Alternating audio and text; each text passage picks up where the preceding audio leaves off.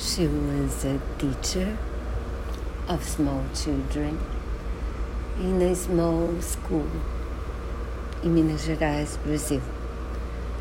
And one day in 2017,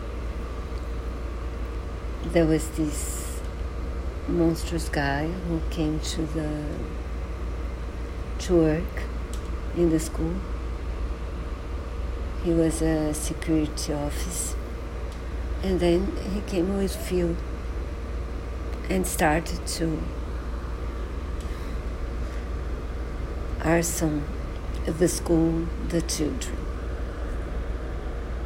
And then uh, Ellie, she confronted him, she fought him, she took many children out of the school and she saved many and she died because she was so sunburned.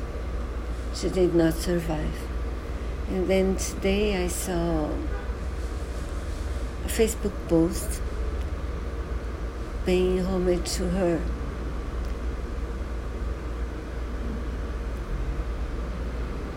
And thanking her. So am I.